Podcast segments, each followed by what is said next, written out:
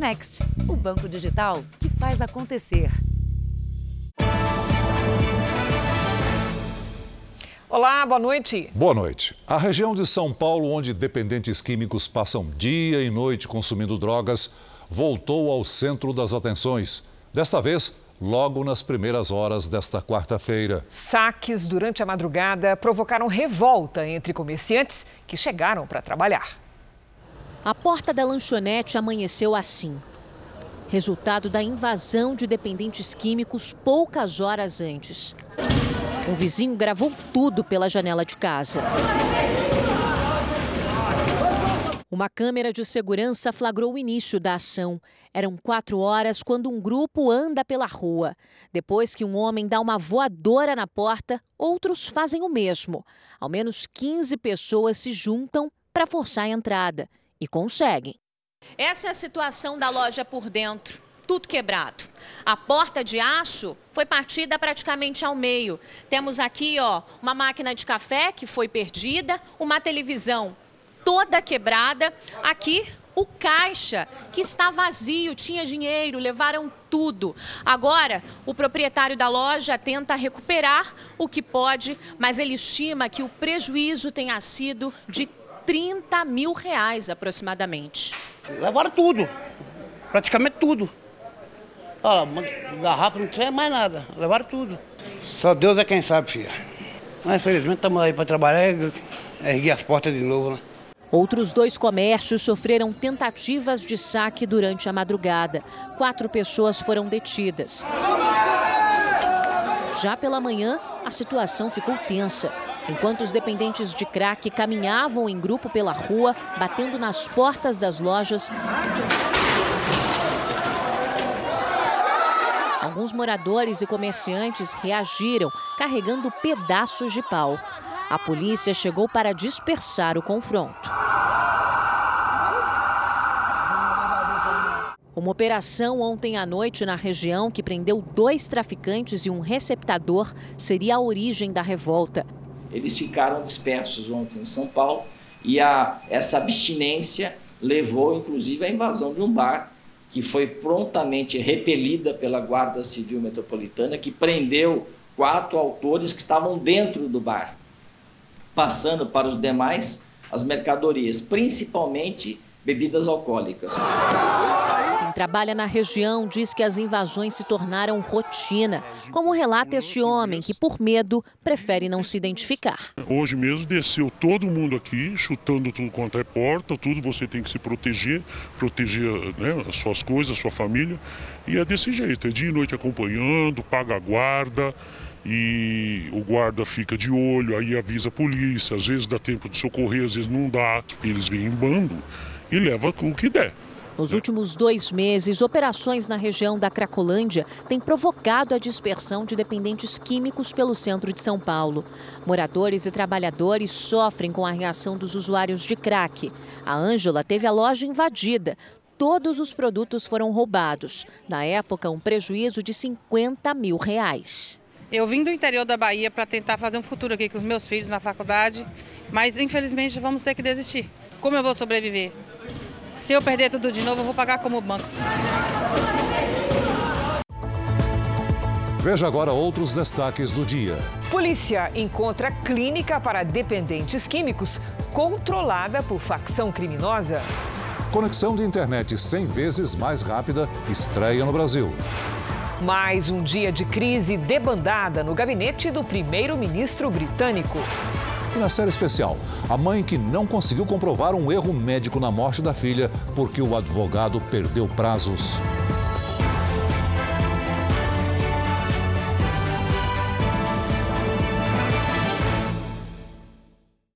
Oferecimento: Bradesco. Entre nós, você vem primeiro.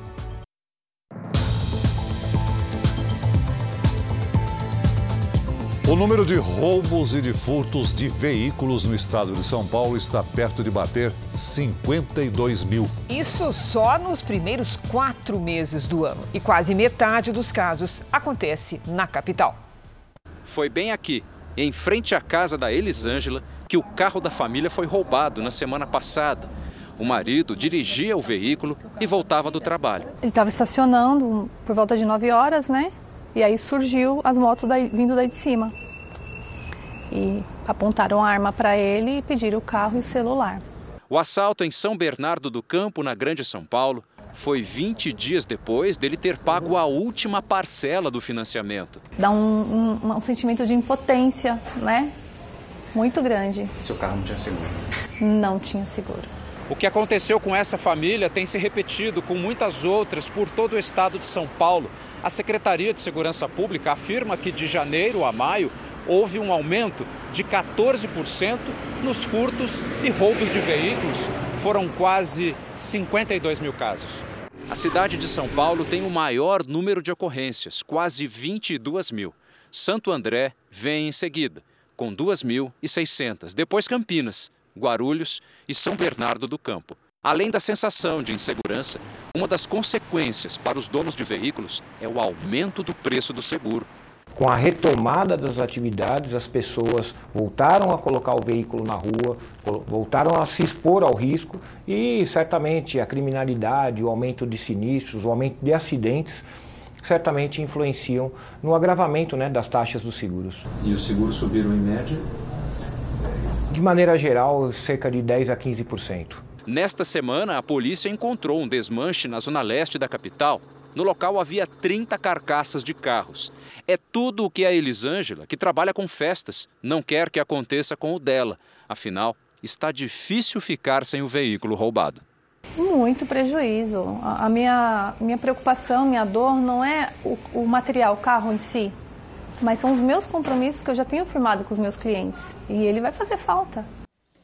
A polícia do Rio de Janeiro promoveu hoje uma operação contra a atuação de milícias. No endereço em Seropédica, na Baixada Fluminense, a polícia localizou um esconderijo de milicianos. William dos Santos Araújo, de 43 anos, foi preso em flagrante. Ele é suspeito de coordenar as ações da milícia na Baixada. O ex-PM, que já foi preso em 2018, estava solto desde 2020. Segundo as investigações, William é um dos homens de confiança de Danilo Dias Lima, o Tandera, um dos criminosos mais procurados pela polícia. Tandera assumiu o posto de líder da maior milícia do Rio de Janeiro após a morte de Wellington da Silva Braga, o ECO. O endereço na Baixada seria usado para estocar armas da milícia. No local foram apreendidas uma pistola, munições e uma farda camuflada. Mas não foi isso que chamou a atenção da polícia. No apartamento também foram encontradas cartas que teriam sido escritas por um outro miliciano, que há mais de 10 anos está fora do radar das autoridades de segurança do Rio. As cartas teriam sido assinadas por Ricardo Teixeira da Cruz, o Batman, um dos fundadores da milícia no estado. Batman está preso há 13 anos no Presídio Federal de Mossoró, no Rio Grande do Norte. O CEP que consta na carta é o mesmo do endereço do presídio. Esse conteúdo dessa carta era um conteúdo mais de, de saudosismo da época antiga, da, do, da criação da Milícia Liga da Justiça, né, que era é, predominantemente formada por ex-policiais. Em nota, a defesa de Ricardo Teixeira informou que o preso não tem nenhum tipo de contato ou relação com os atuais integrantes da milícia. A Polícia Federal desarticulou hoje uma quadrilha especializada no tráfico internacional de drogas. O grupo era comandado por um ex-militar que está preso na Europa. Um dos endereços alvos da operação da Polícia Federal foi este hangar em Poconé, Mato Grosso. Dez aviões foram apreendidos. As aeronaves eram usadas para o transporte da droga. Segundo a Polícia Federal, a droga saía do Peru e da Bolívia e, durante o transporte, atravessava o espaço aéreo brasileiro com destino à Europa. Ao longo das investigações, se verificou que essa organização criminosa adulterava os prefixos das aeronaves, chegando mesmo a ter três aviões com o mesmo prefixo. De acordo com a Polícia Federal, o grupo criminoso com base em Mato Grosso era comandado por um ex-major da Polícia Militar daqui de Mato Grosso do Sul. Sérgio de Carvalho não teria ligação com nenhuma outra facção brasileira, mas se tornou, ao longo dos anos, um narcotraficante especialista do transporte de cocaína da América do Sul para a Europa. Foragido da justiça brasileira e procurado também em outros países, Sérgio de Carvalho foi preso há cerca de duas semanas na Hungria, em um hotel na capital Budapeste. Além de Mato Grosso, a Polícia Federal cumpriu mandados de busca e apreensão e prisão em outros nove estados: São Paulo, Pará, Rio de Janeiro, Espírito Santo, Minas Gerais, Amazonas, Paraná, Rondônia e Tocantins. Durante a operação de hoje, mais de 40 milhões de reais em bens foram apreendidos pela polícia. O mafioso italiano conhecido como Rei da Cocaína chegou hoje a Roma depois de ser extraditado pelo Brasil. Rocco Morabito é tido como um dos chefes da máfia italiana. Ele foi preso no Uruguai em 2017, depois de ficar foragido por 23 anos. Mas fugiu e no ano passado acabou detido na Paraíba.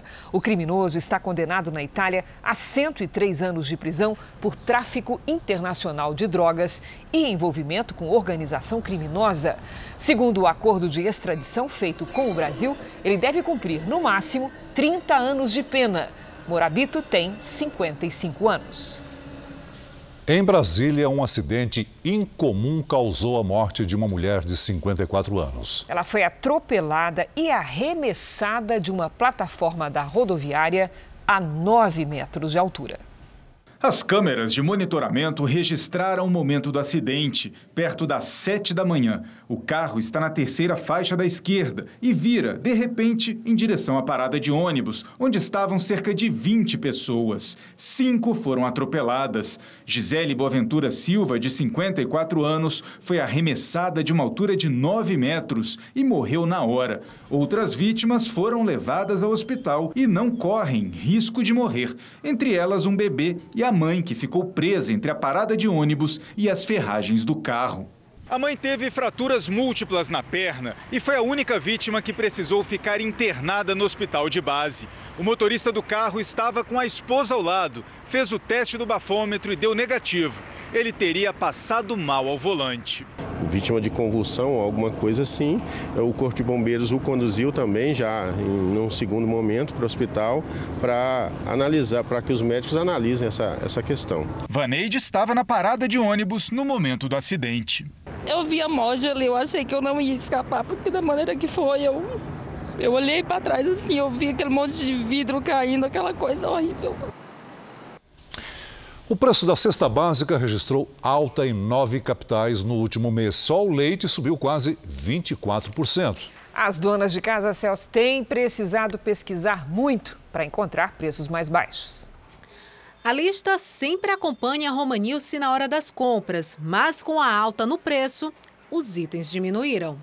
E leite, eu comprava mais ou menos 6 a 8 pacotes. Hoje eu só estou comprando dois pacotes. Além do leite, o pão francês, a manteiga e o café em pó também estão mais caros. O feijão carioca disparou, aumento de quase 14% em algumas cidades queda apenas no valor do feijão preto e da batata inglesa. Nós temos aí desde a questão sazonal, né, produtos que, tem, que estão ou não estão em safra, como é o caso do leite, e assim também como a própria questão do preço dos combustíveis, né, uma vez que isso acaba impactando no frete dos produtos. O preço da cesta básica subiu em nove capitais no mês de junho. Fortaleza, Natal e João Pessoa registraram as maiores taxas. Apenas Porto Alegre, Curitiba e Florianópolis tiveram queda.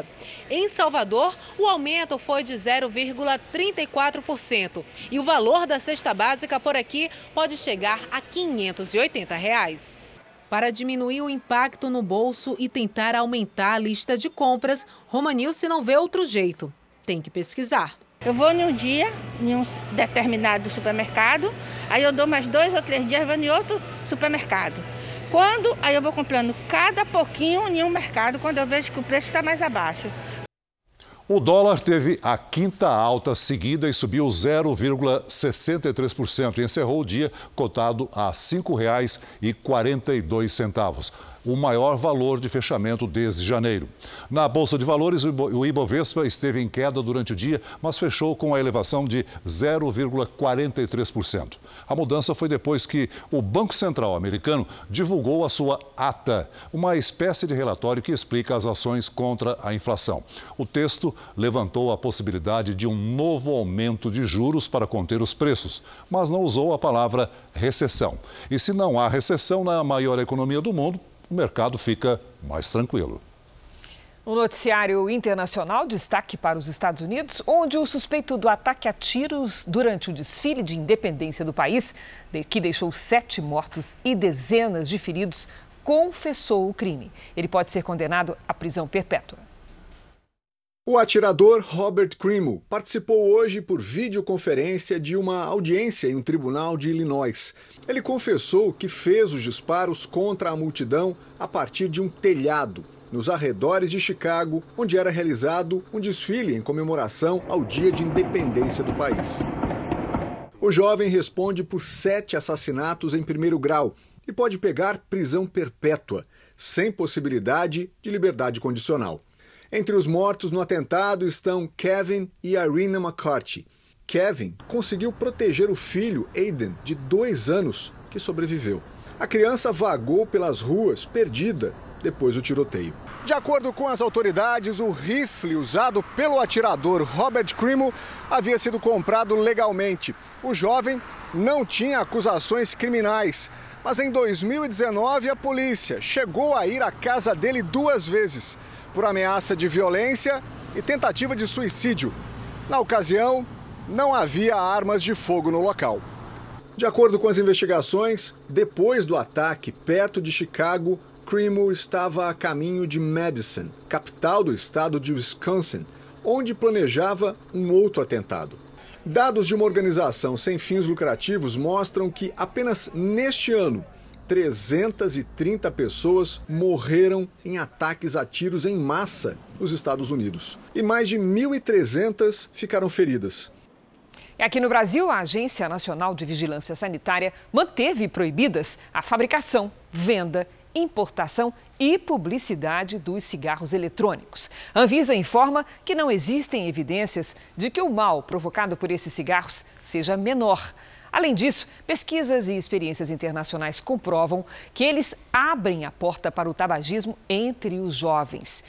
Este é um dos destaques do portal R7. Para ler essa e outras notícias, basta acessar r7.com.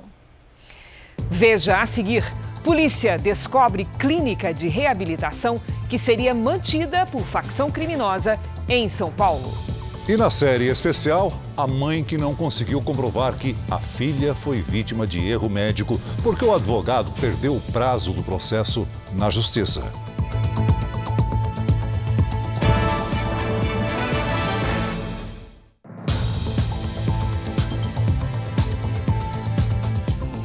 A Câmara dos Deputados pode votar amanhã o projeto que permite pagar já o Auxílio Brasil de 600 reais e que cria uma ajuda de mil reais mensais para os caminhoneiros até o final do ano.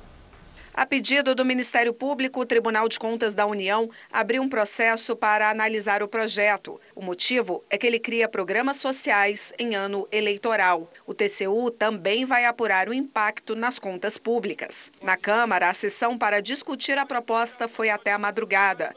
Os ânimos se exaltaram e houve tumulto entre os parlamentares que apoiam o governo e os da oposição. Ninguém vai ganhar aqui no o grito. O Congresso Nacional aprovou a lei complementar número 18 de 2022, convertida a lei complementar 194.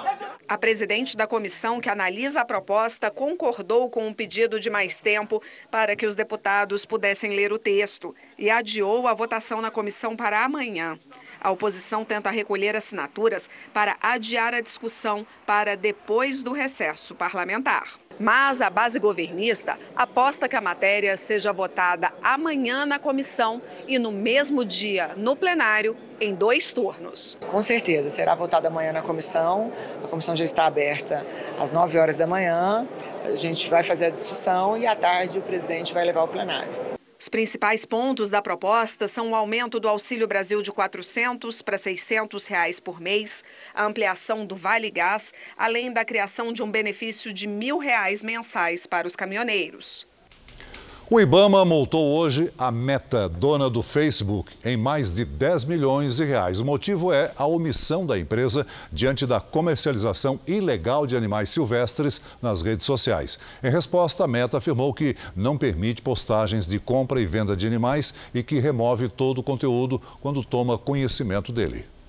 Um relatório da ONU tenta medir a fome no planeta e revela que a situação piorou nos últimos anos. O problema atinge, neste momento, 828 milhões de pessoas.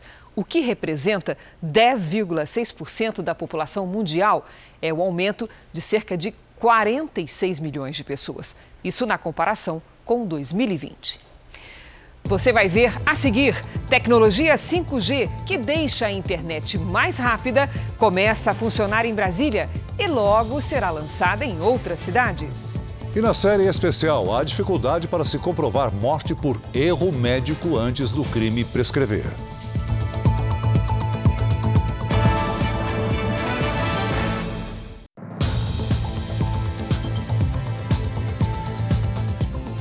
Em São Paulo, uma operação policial para prender um suspeito de cometer assassinatos descobriu que ele atuava numa clínica clandestina para dependentes químicos. A polícia agora analisa a ligação entre a clínica e a principal facção criminosa do país. O que era para ser uma operação do Departamento de Homicídios para prender assassinos de uma facção criminosa revelou outro crime a polícia encontrou 86 dependentes químicos em cárcere privado em duas clínicas de reabilitação, uma delas clandestina. Eles ficavam dentro de celas. E por que, que vocês estão trancados aí, filho? Eles trancaram nós aí, ó. Eles trancam aqui vocês o dia inteiro? Eles trancam nós na hora de dormir, senhor. Mais de 15 pessoas dividiam o mesmo cômodo, sem qualquer condição de higiene. Todas elas pediram socorro para os nossos policiais para que as tirassem de lá. Vários medicamentos foram encontrados no local uh, com prazo de validade vencido. As duas clínicas foram fechadas e dois homens responsáveis pelo local foram presos. Segundo a polícia, os dependentes químicos viviam num regime de cadeia. Eles só saíam da cela durante o dia para o banho de sol e não podiam receber qualquer visita. Determinação do dono da clínica, um integrante da facção criminosa PCC. O homem foi preso hoje. Ele é apontado pela polícia como um dos executores de Renato Agostinho, de 39 anos, há um mês. Este circuito mostra quando os suspeitos abandonam o corpo dele num bairro da Zona Sul de São Paulo. Renato tinha passagens pela polícia e teria sido executado a mando da facção criminosa. Existia a suspeita de que ele havia assediado uma menor de idade. Horas depois, um homem foi preso no mesmo carro preto que aparece nas imagens ele tinha marcas de luta no corpo. Ele estava machucado, estava cortado. Ele disse que teria se cortado porque um vidro da clínica onde ele trabalhava havia quebrado em cima dele. Mas nós sabemos que houve luta corporal quando essa vítima foi subjugada, porque havia escoriações nos braços, e este preso, esse suspeito, também apresentava lesões. Agora, o Departamento de Homicídios investiga se os suspeitos também executaram outras cinco pessoas da mesma maneira na mesma região.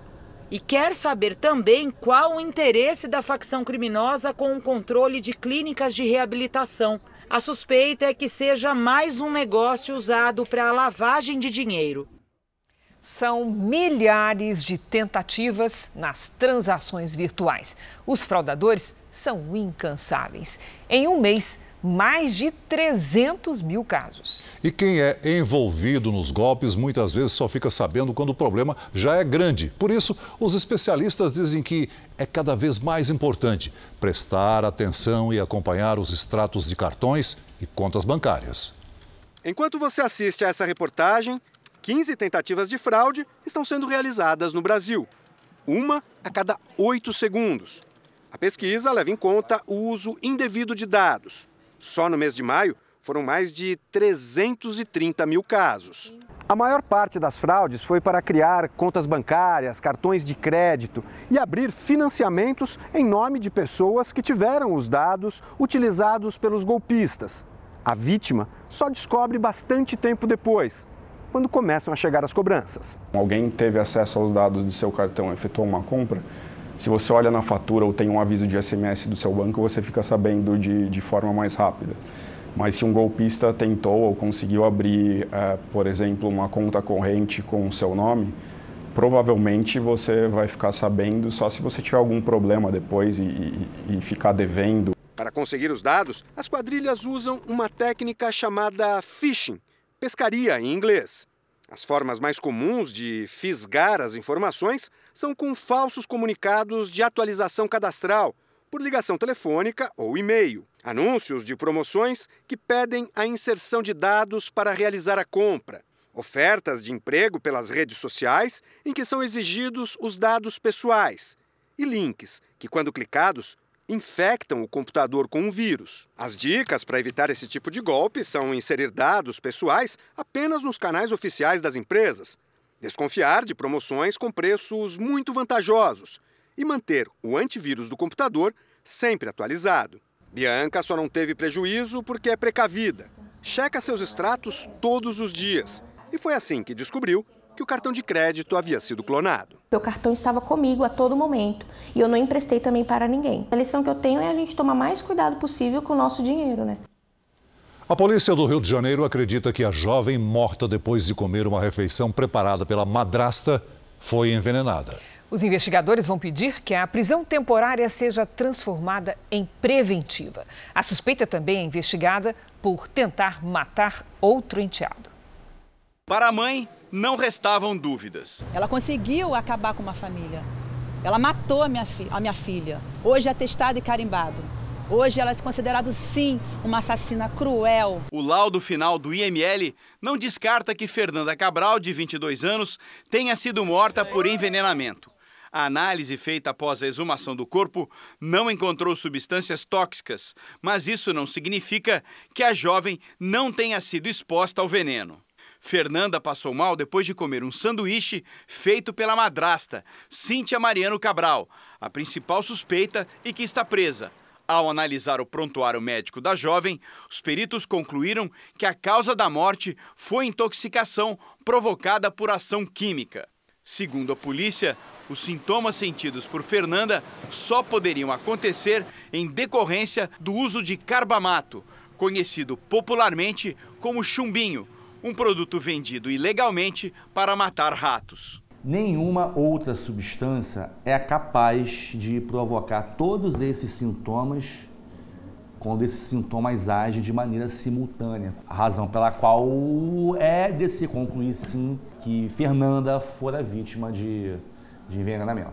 Com a conclusão do inquérito, a polícia quer que Cíntia fique presa até o julgamento. Por isso, vai pedir que a prisão temporária dela seja convertida em preventiva. A madrasta também responde por tentativa de matar o enteado, Bruno Cabral, irmão de Fernanda, pelo mesmo motivo, envenenamento.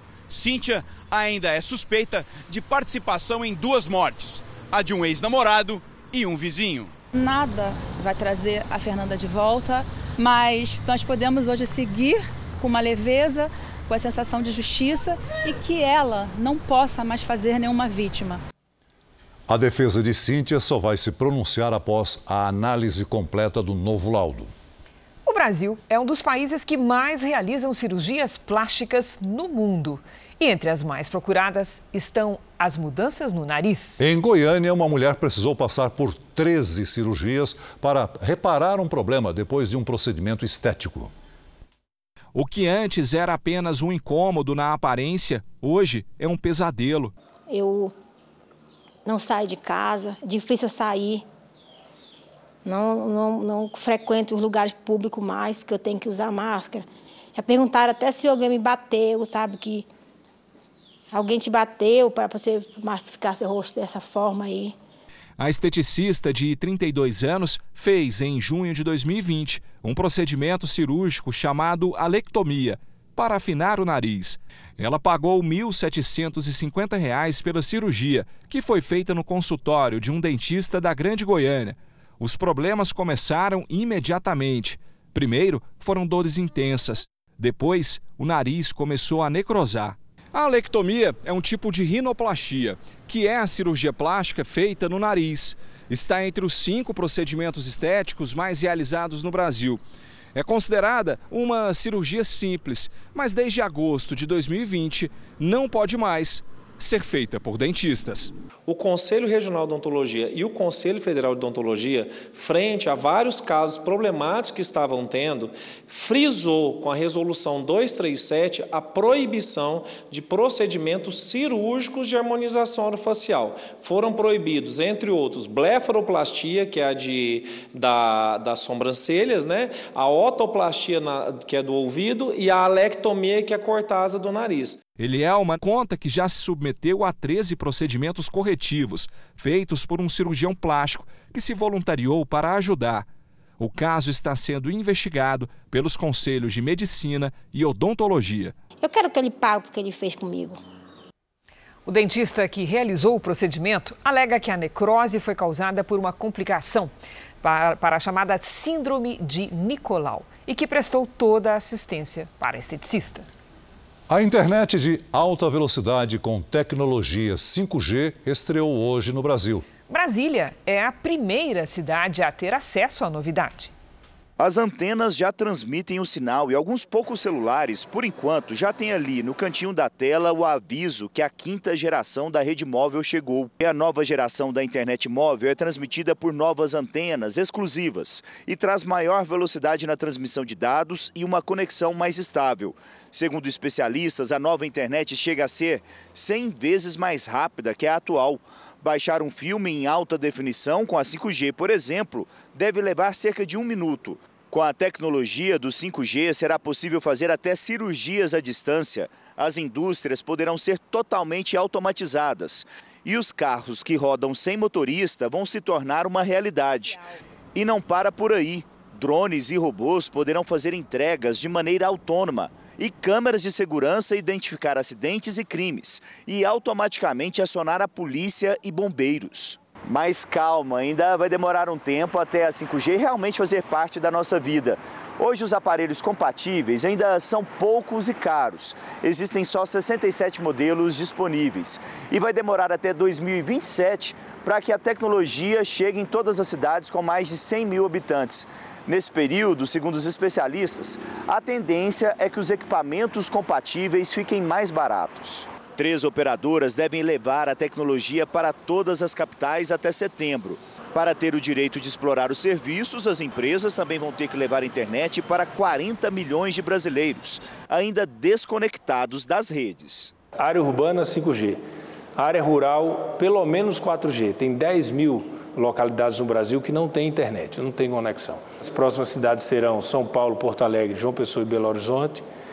Até o mês de agosto vamos inaugurar em 25 capitais e no mês de setembro vai ser Manaus e Belém. O serviço 5G não deve ficar mais caro. Quando teve a transição do 3G para o 4G, a gente não teve que pagar nada mais. A mesma coisa vai acontecer dentro do 5G. Talvez ocorra algumas, alguns aumentos de tarifa, mas são aumentos de tarifa normais. Quem não tem celulares 5G não precisa se preocupar. A internet móvel 3G e 4G continua funcionando normalmente. O podcast JR 15 Minutos de hoje fala sobre a chegada do 5G no Brasil e como a nova tecnologia vai mudar a nossa vida. Você pode ouvir no r7.com, Play Plus e nos aplicativos de podcast. A Comissão de Segurança Pública da Câmara dos Deputados marcou para a quinta-feira da semana que vem o depoimento do ex-publicitário Marcos Valério. Em delação premiada à Polícia Federal, Valério relatou uma suposta relação do Partido dos Trabalhadores com a facção criminosa PCC. Marcos Valério disse que em 2005 o empresário Ronan Maria Pinto teria chantageado o ex-presidente Lula, ameaçando tornar pública a ligação de integrantes do PT com a facção criminosa e com o assassinato do ex-prefeito de Santo André, Celso Daniel. Ele também contou que administrava um caixa clandestino do partido com um saldo de 100 milhões de reais. Na página oficial do partido, o PT classificou as denúncias como uma operação de mentiras que reaviva acusações falsas. Em nota, o assessor do ex-presidente Lula disse que não iria comentar, abre aspas, uma fala sem provas feita para obter benefícios judiciais por um delator interessado em sair da prisão, fecha aspas. O empresário Ronan Maria Pinto não foi localizado. A ministra Carmen Lúcia, do Supremo Tribunal Federal, pediu que a Procuradoria-Geral da República se manifeste sobre eventual interferência do presidente Jair Bolsonaro na investigação da polícia contra o ex-ministro da Educação, Milton Ribeiro. Então vamos direto a Brasília, ao vivo, com a Nathalie Machado, que tem as informações. Boa noite, Nathalie. Boa noite, Cris. Boa noite, Celso. Boa noite a todos. O caso está em sigilo e essa investigação apura se houve tráfico de influência no Ministério da Educação. A Procuradoria-Geral da República ainda não se manifestou sobre o caso. Já a Advocacia Geral da União negou que o presidente tenha atrapalhado a investigação e pediu a suspensão da decisão do ministro Alexandre de Moraes, que também questionou essa suposta interferência semana passada. Para a AGU, está ocorrendo uma duplicidade de investigações no STF e os casos deveriam ficar com a ministra Carmen Lúcia. Agora há pouco, o presidente do Senado leu em plenário os pedidos para a instalação de quatro CPIs, entre elas a do Ministério da Educação. As outras são sobre obras públicas inacabadas, o narcotráfico e também a atuação de ONGs. Nenhuma delas ainda tem data para começar, mas é quase certo que os trabalhos iniciem logo depois das eleições desse ano. Cris Celso, Nathalie Machado, direto do Planalto. Obrigada, Nathalie. O ex-governador do Rio de Janeiro, Sérgio Cabral, e a ex-primeira-dama Adriana Anselmo vão ter de devolver 10 milhões de reais aos cofres públicos. O pagamento seria referente a prejuízos causados entre agosto de 2008 e abril de 2014. O valor ainda será corrigido os dois foram condenados no ano passado pelo crime de peculato pelo uso particular de helicópteros do governo do estado para transporte de familiares, funcionários, políticos e amigos. As defesas de Cabral e Adriana consideraram a decisão ilegal e injusta e disseram que vão recorrer. O primeiro-ministro britânico Boris Johnson está enfrentando uma tempestade política. Segundo o canal público BBC, de ontem para hoje, 38 ministros e assessores renunciaram e cresce a pressão para que ele deixe o cargo. Pouco depois de sobreviver ao escândalo das festas realizadas em meio à pandemia, Boris Johnson se viu numa nova crise. Ele teria cobertado denúncias de assédio sexual contra Chris Pincher, até pouco tempo um de seus principais assessores no parlamento. O primeiro-ministro declara que não pretende renunciar. Vamos com a previsão do tempo? A estiagem atinge várias capitais. Goiânia e Vitória estão há mais de 80 dias sem chuva. A capital federal, há 59 dias. Hora de conversar com a Lidiane Sayuri. Boa noite, Lid. Alguma nuvenzinha por aí, algum sinal de chuva? Tá difícil, viu, Cris? Boa noite para você, Celso. Boa noite a todos. Olha, a sexta-feira segue bastante seca e quente nessas cidades. Enquanto isso, uma fábrica de nuvens trabalha com força total sobre a região Nordeste. Os ventos úmidos do mar alimentam os temporais e a chuva que estava concentrada sobre Alagoas, Pernambuco e Paraíba agora avança e pode causar transtornos até o Ceará. No sul, a frente fria se afasta e leva a chuva embora. E o ar frio derruba as temperaturas nos três estados da região. Dia ensolarado e seco nas áreas claras aqui do mapa. Em Porto Alegre, máxima de 23 graus. No Rio de Janeiro, em Campo Grande, em Macapá, faz até 31. Em Brasília, 27. Em São Luís, até 32 graus. Na capital paulista, tarde de quinta-feira, bem seca, com máxima de 27. No Tempo Delivery, a gente atende a Karine, que é da cidade de Machadinho do Oeste, Rondônia. Vamos lá, Celso. Karine, aproveite a quinta-feira para fazer o que precisa com o tempo firme. Máxima de 33 graus. A partir de sexta, aí volta a chover e o tempo segue abafado. E o Valdomiro quer saber se tem previsão de chuva para a capital baiana. Tem sim. Vamos lá, Valdomiro. Olha, até o fim da semana chove a qualquer hora em Salvador. As poucas aberturas de sol ajudam a elevar as temperaturas. Nesta quinta, máxima de 29, na sexta faz até 30 e no sábado, 28. Participe do Tempo Delivery pelas redes sociais. É só mandar uma mensagem com a hashtag você no JR para aparecer aqui no nosso telão. Cris, Celso. Valeu, Lidi. A gente se vê amanhã, Lidi. A torcida do Flamengo recepcionou agora há pouco o mais novo reforço da equipe, o meio-campo chileno Arturo Vidal. Torcedores foram até o aeroporto onde o jogador desembarcou. Vidal vai assinar contrato com o Rubro Negro até o fim de 2023. O meio-campista ainda volta à Itália para agilizar a documentação com a antiga equipe, a Inter de Milão. Só na volta ao Rio é que a apresentação oficial deve ocorrer. Ah, pensando em viajar? Olha que conseguir o visto de turista para entrar nos Estados Unidos está bem mais demorado. Só a entrevista pode levar mais de um ano. A Gisele mora no Paraná e pretende viajar para os Estados Unidos no ano que vem. Desde janeiro, ela aguarda a entrevista no consulado em Porto Alegre. Ele conseguiu agendar o, a minha primeira entrevista para novembro. Entre março de 2020 e novembro de 2021, a emissão de vistos americanos no Brasil foi suspensa por causa da pandemia. Isso gerou um acúmulo de demanda nos consulados. Agora, quem quer viajar para os Estados Unidos pode ter que esperar mais de um ano. A demanda aumentou acentuadamente, né? principalmente agora com esse senso de segurança, a questão da vacinação, porque o que afastou as pessoas das viagens foi justamente a pandemia, né? o medo do sair de casa. No Brasil, existem cinco locais para emissão de visto norte-americano. Neste momento, o lugar mais demorado é o consulado no Rio de Janeiro, onde é preciso esperar quase um ano e três meses para a entrevista. Aqui em Porto Alegre, a espera, que antes da pandemia era de um mês, agora pode chegar a 384 dias, pouco mais de um ano. Em São Paulo, a fila chega a um ano. Em Brasília, são 341 dias e em Recife, 322. Os vistos de estudo e de trabalho são mais rápidos. Ainda assim, podem levar cerca de um mês. Para quem precisa renovar o visto, existem datas disponíveis. O Consulado Geral dos Estados Unidos lembra que novos horários podem ser abertos. Por isso, a recomendação é acompanhar a agenda no site da instituição. A polícia prendeu 15 suspeitos de roubos a fazendeiros em três estados. O sossego do interior foi interrompido pelo helicóptero e carros da polícia.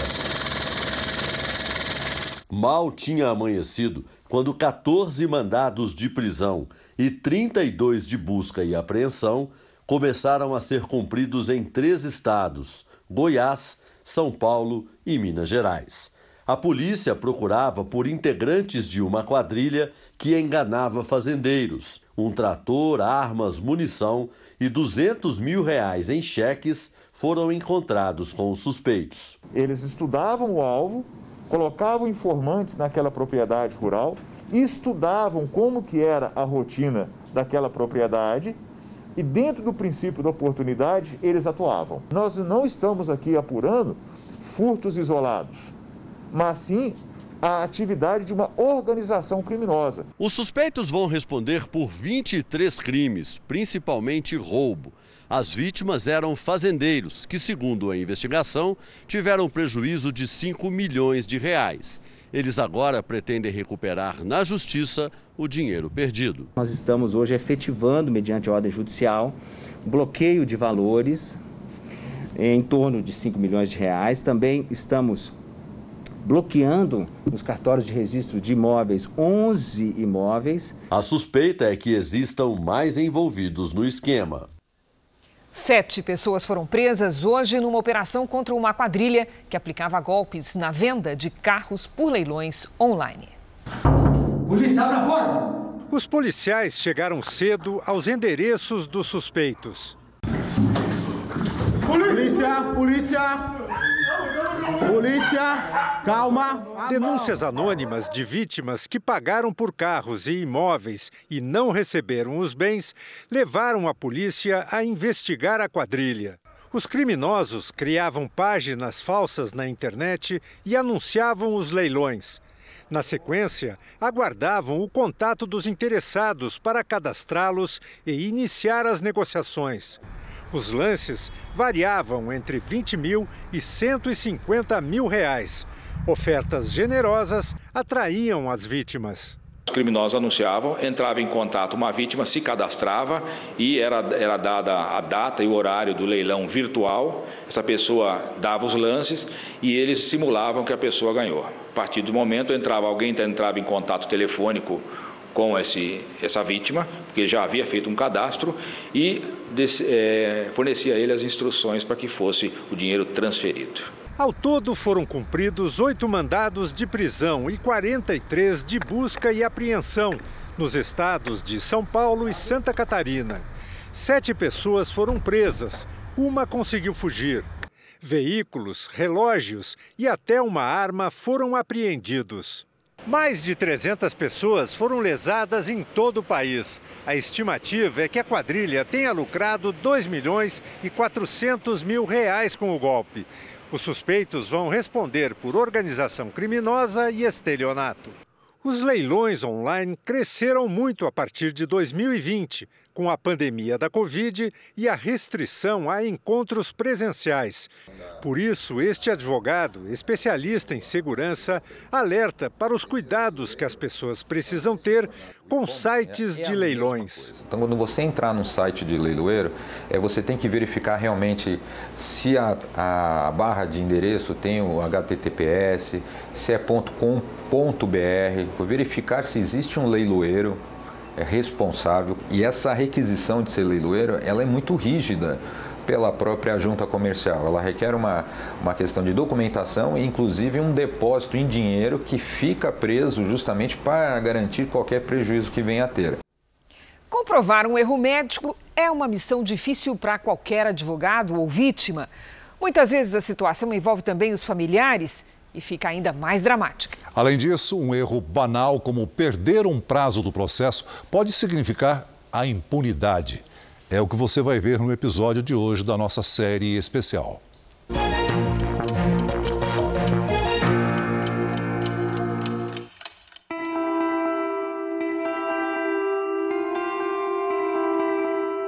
Vanessa contava os dias ansiosa pelo nascimento da primeira filha.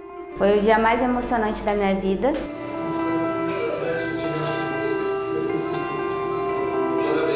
Durante 10 anos, a mãe de Giovanna tentou cumprir uma promessa. Eu não consegui ter sentimento naquele momento, eu só vi ela morrendo. Então eu falei para ela, filha, eu vou provar o que fizeram com você, a maldade que aconteceu. Dois meses depois do nascimento, Giovanna não conseguia mamar. Os pais, sem saber mais o que fazer, pediram exames. Giovanna foi diagnosticada com hipotireoidismo. A doença ocorre em um a cada 2.500 bebês em média. Afeta a formação da glândula tireoide e, como consequência, atrapalha a produção hormonal e o funcionamento do organismo. Já hospitalizada, Giovanna teve que fazer uma cirurgia. Ela morreu pouco depois de infecção generalizada. Vanessa reuniu documentos e testemunhas que, segundo ela, mostravam que a filha não havia recebido internada a atenção médica necessária e por isso morreu. A mãe então contratou uma advogada para entrar com uma ação contra o hospital. Mas a advogada teria perdido datas importantes para apresentar provas e documentos. Prazos para entrar com ações indenizatórias estão previstos no Código Civil. São três anos para danos morais e materiais. Se for resultado de uma relação de consumo, por exemplo, a contratação de um serviço hospitalar, aí o tempo é um pouco maior cinco anos. Depois disso, provas, laudos, documentos não servem para mais nada. O caso da mãe que lutava por justiça prescreveu. Se for comprovado que o advogado não cumpriu o prazo por má fé e assim prejudicou o próprio cliente, ele pode sim ser punido. Cabe uma indenização desse advogado para com esta vítima. E cabe também uma representação na entidade de classe, na Ordem dos Advogados do Brasil, que com certeza vai fazer ali alguma punição para esse advogado, podendo chegar até a cassação, dependendo do seu histórico. Dá um oi para a mamãe, Giovana. Dá um oi. Oi, mãe. A promessa carregada de emoção, feita por Vanessa para a filha com quem conviveu tão pouco, não poderá ser cumprida.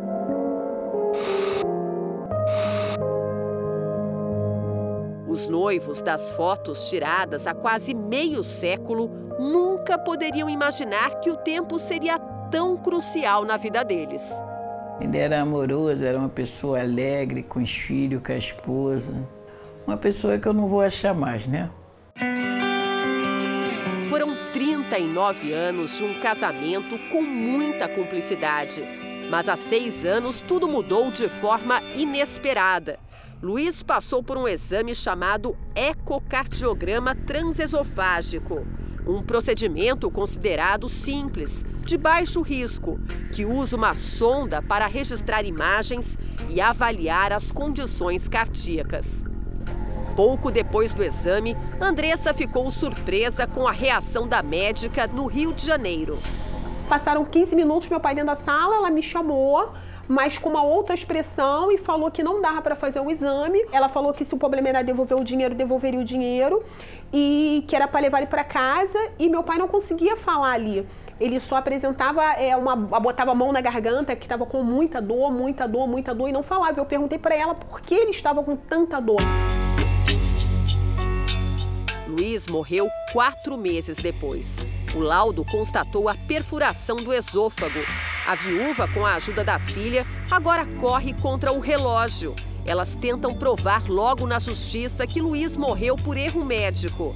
A filha então contratou uma advogada para processar a clínica e provar que houve falha durante o exame. Só que, segundo ela, ao longo de quase cinco anos, o processo sequer foi aberto na justiça. Os minutos e as horas que trouxeram tantas felicidades são motivo de preocupação. Faltava menos de um mês para o caso prescrever. Mãe e filha destituíram a advogada. A partir do momento que eles pegam uma causa, eles têm que ter comprometimento. O processo foi aberto e o caso ainda será julgado. Eu acredito na justiça de Deus e na do homem, que eu ainda confio na justiça.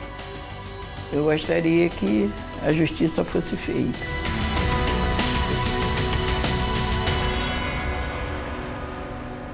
A clínica que fez o exame do seu Luiz não atendeu aos telefonemas da nossa produção e o hospital responsável pelo atendimento da bebê Giovana também não. O Jornal da Record termina aqui. A edição de hoje na íntegra e também a nossa versão em podcast estão no Play Plus e em todas as nossas plataformas digitais. E à meia-noite e meia tem mais Jornal da Record. Fique agora com a série Todas as Garotas em Mim. E logo em seguida, você assiste a Amor Sem Igual. A gente se vê amanhã. Até lá. Boa noite.